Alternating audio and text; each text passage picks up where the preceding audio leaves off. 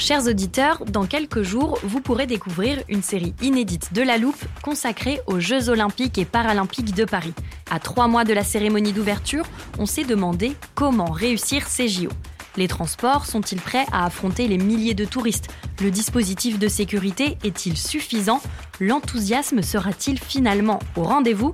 Pour répondre, on plonge durant cinq épisodes dans les archives des éditions précédentes, accompagnés des journalistes de l'Express. C'est à retrouver à partir du 13 mai sur toutes les plateformes d'écoute. Ryan Reynolds here from Mint Mobile. With the price of just about everything going up during inflation, we thought we'd bring our prices down. So to help us, we brought in a reverse auctioneer, which is apparently a thing. Mint Mobile unlimited premium wireless. Ready to get 30, 30, bit to get 30, bit to get 20, 20, 20, bit to get 20, 20, bit to get 15, 15, 15, 15 just 15 bucks a month. So, Give it a try at mintmobile.com slash switch. $45 upfront for three months plus taxes and fees. Promo rate for new customers for limited time. Unlimited more than 40 gigabytes per month. Slows. Full terms at mintmobile.com.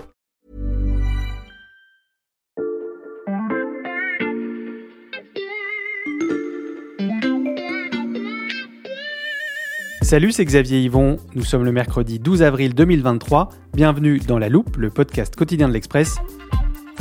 Allez, venez, on va écouter l'info de plus près.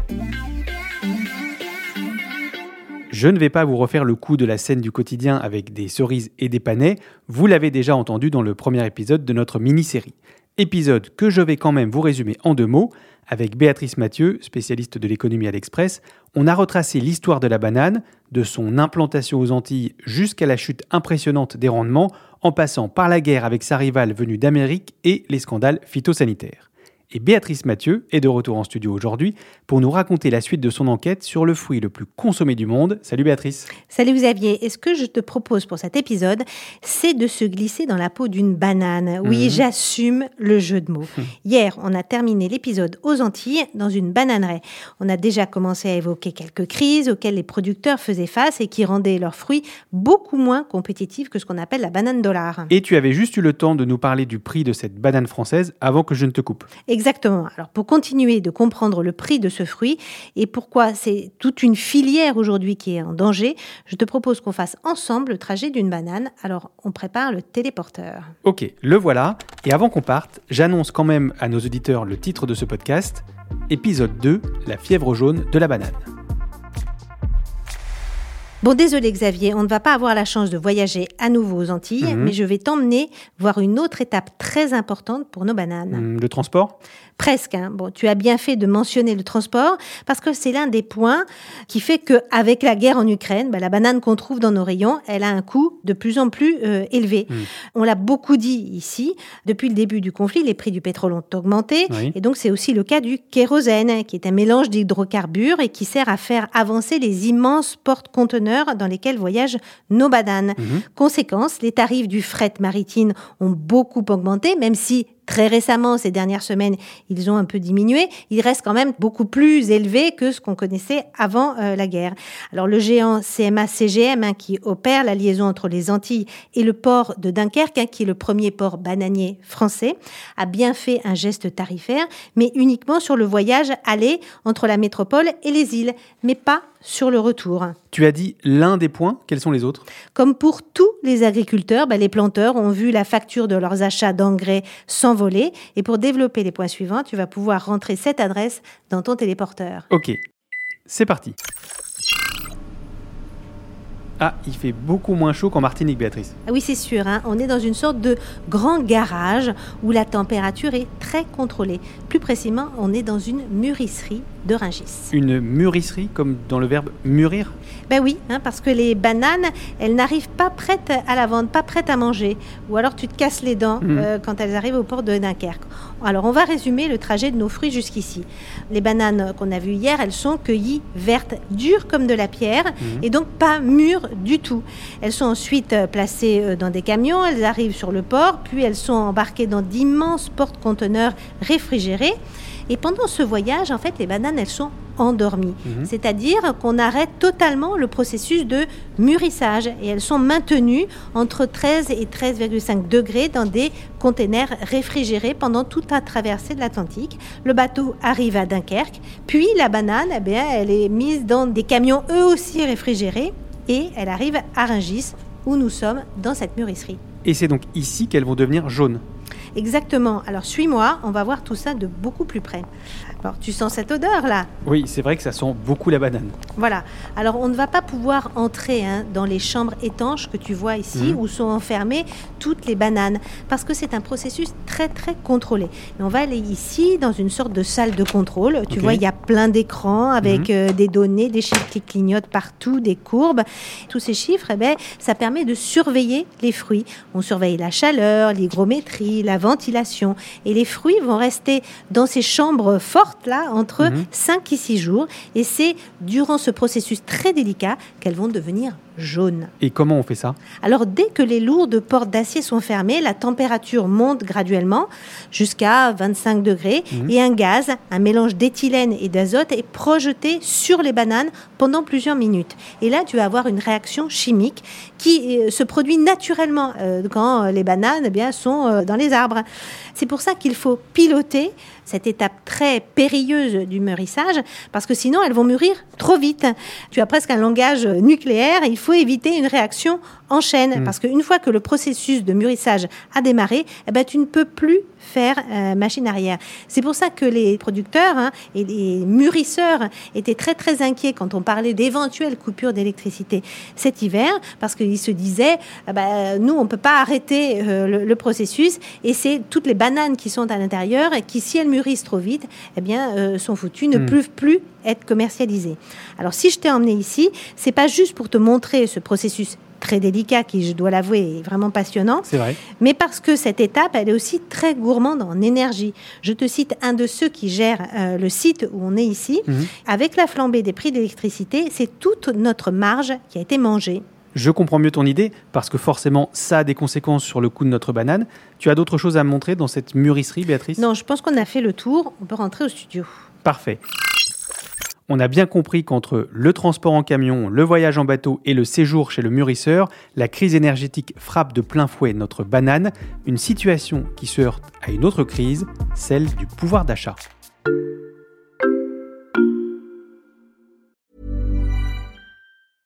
Hiring for your small business? If you're not looking for professionals on LinkedIn, you're looking in the wrong place. That's like looking for your car keys in a fish tank. LinkedIn helps you hire professionals you can't find anywhere else, even those who aren't actively searching for a new job but might be open to the perfect role. In a given month, over 70% of LinkedIn users don't even visit other leading job sites. So start looking in the right place. With LinkedIn, you can hire professionals like a professional. Post your free job on linkedin.com/people slash people today.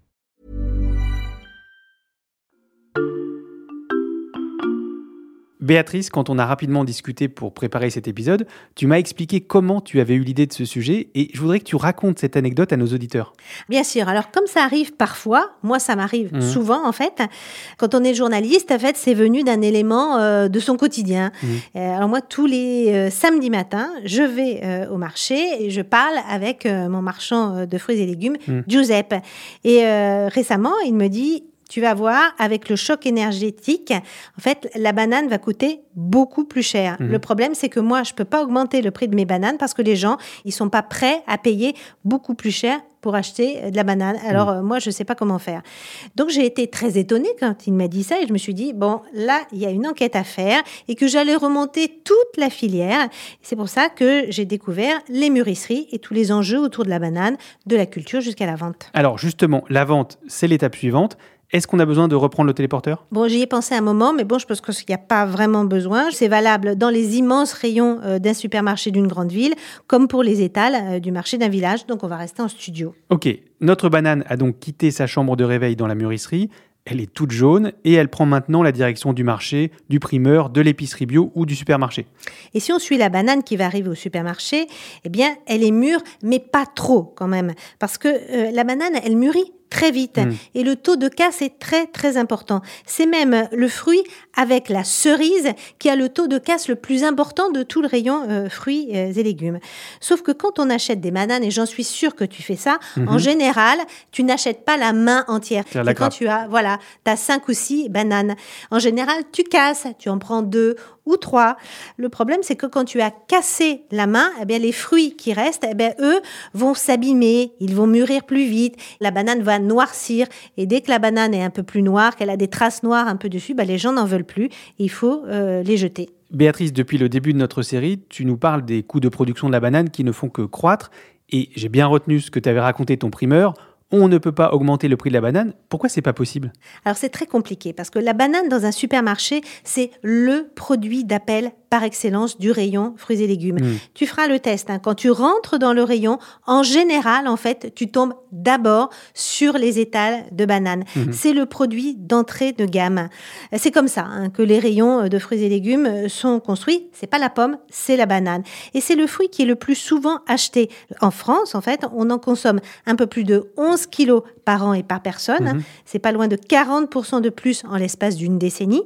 Et en moyenne, chaque ménage en achète 10 18 fois dans l'année contre 11 fois pour la tomate. Alors chaque centime compte. C'est pour ça que les grandes enseignes sont très frileuses quand il s'agit de toucher au prix de la banane. Oui, alors il y a quand même eu euh, des hausses récentes. Hein. Face à la flambée de tous les coûts de production qu'on a cités mmh. tout à l'heure, hein, la grande distribution a fini par accepter les hausses tarifaires qui étaient exigées par la filière entre 10 et 15 mmh. Alors reste à savoir comment en fait ces hausses de prix seront répercutées au final auprès du euh, client. Alors on en a beaucoup parlé hein, ici euh, de la crise du pouvoir d'achat. Les Français commencent à arbitrer aujourd'hui. Ils consomment moins de produits frais, plus de conserves, moins de viande et plus d'œufs. La sensibilité au prix est extrêmement forte. Or, quand les clients vont vers les fruits, bah, ils vont plutôt vers la banane parce que c'est ce qu'on appelle un peu le fruit du pauvre. De la bananeraie à votre frigo, je vous avais promis, chers auditeurs, qu'on allait découvrir beaucoup de choses autour de ce simple fruit. Et je vais maintenant vous demander de bien garder en tête tout ce que vous avez appris pendant ces deux épisodes, car ça va nous servir pour la fin de notre série. Il est temps d'évoquer les risques qui pèsent sur toute une économie aux Antilles.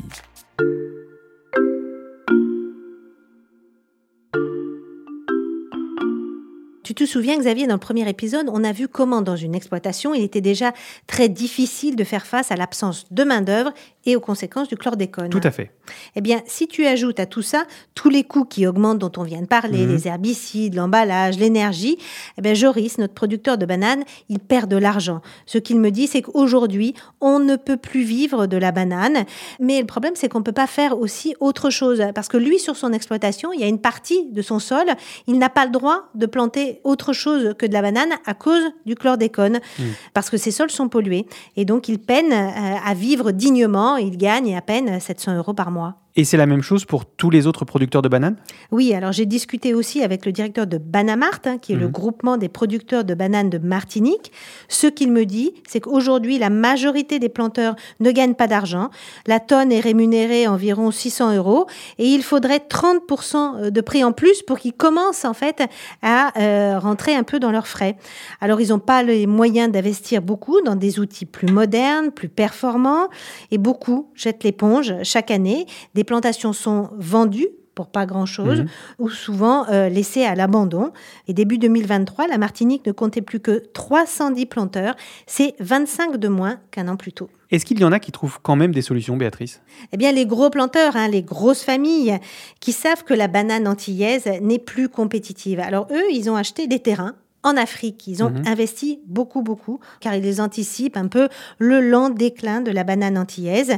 Et là, c'est un sujet qui devient presque politique, parce que les petits planteurs nous disent, les gros nous trahissent. Et c'est un sujet qui revient entre les grandes familles béquées, hein, les mm. créoles blancs, contre euh, les petits. Donc toute la sphère politique de gauche est contre cette industrie de la banane et dit il faut abandonner euh, cette culture. Ce modèle est à bout de souffle. Aucune région du monde ne s'est enrichie en se basant exclusivement sur l'exportation d'un produit agricole sans aucune valeur ajoutée. C'est un peu vrai. Il faut changer le système, sauf que c'est pas aussi simple. Pourquoi? Alors même si je t'ai dit que Joris avait du mal à trouver de la main-d'œuvre, il n'en reste pas moins que la banane, c'est le premier employeur privé de Martinique. La banane n'assure que 6% du PIB antillais, mais elle reste socialement et culturellement irremplaçable, notamment en termes d'aménagement rural. Donc l'enjeu pour les Antillais, c'est continuer d'écouler au juste prix leur production afin d'assurer la pérennité de quelques 15 000 emplois directs et indirects de la filière. Et au-delà des emplois de la filière, si la banane perd, ben, c'est tout l'équilibre économique des Antilles qui est en danger. Tout l'équilibre économique qui est en danger, tu nous expliques? Ben, Quand la banane va mal, les deux départements antillais vont très mal. Si vous n'avez plus ce fruit à mettre dans les cargos au retour des Antilles, vous multipliez par deux euh, le prix des produits qui sont importés. Parce que quand les bateaux arrivent de métropole chargés de pâtes, de yaourts, d'ordinateurs, de voitures, ils repartent avec des containers qui sont remplis à rabord de bananes. Mm. Sauf que si tu n'as plus la banane, bah, ils vont repartir vides. Donc au total, le prix du transport ne sera pas le même et l'inflation va fortement progresser. Donc tu vois Xavier, la bonne idée de départ de tout miser sur la culture de la banane, comme je t'ai raconté, bah, elle n'est plus si bonne. hein. Les conséquences sont multiples et c'est l'illustration parfaite de la mondialisation et de la sensibilité aux crises actuelles. La promesse est tenue, on a découvert toutes les dimensions de ce fruit du quotidien. Merci Béatrice, c'était passionnant. À bientôt. Béatrice Mathieu, grand reporter à l'Express, spécialiste de l'économie. Ta grande enquête sur la banane ainsi que tous tes articles sont à retrouver sur l'express.fr. Foncez vous y abonner, chers auditeurs, le premier mois est à 1 euro en ce moment. Et pour ne rater aucune des séries ou des nouveaux épisodes de La Loupe, pensez à nous suivre sur votre plateforme d'écoute favorite, par exemple Spotify, Apple Podcast ou Castbox. Vous pouvez aussi nous écrire à laloupe@l'express.fr. Cet épisode a été écrit par Charlotte Barris avec Margot Lanuzel, monté par Ambre Rosala et réalisé par Jules Benveniste. Retrouvez-nous demain pour passer un nouveau sujet à la loupe.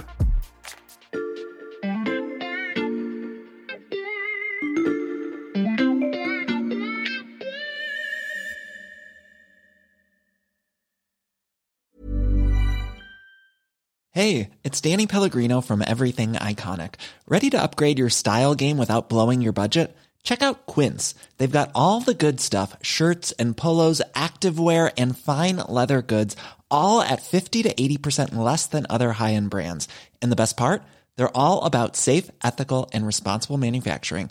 Get that luxury vibe without the luxury price tag. Hit up quince.com slash upgrade for free shipping and 365 day returns on your next order. That's quince.com slash upgrade.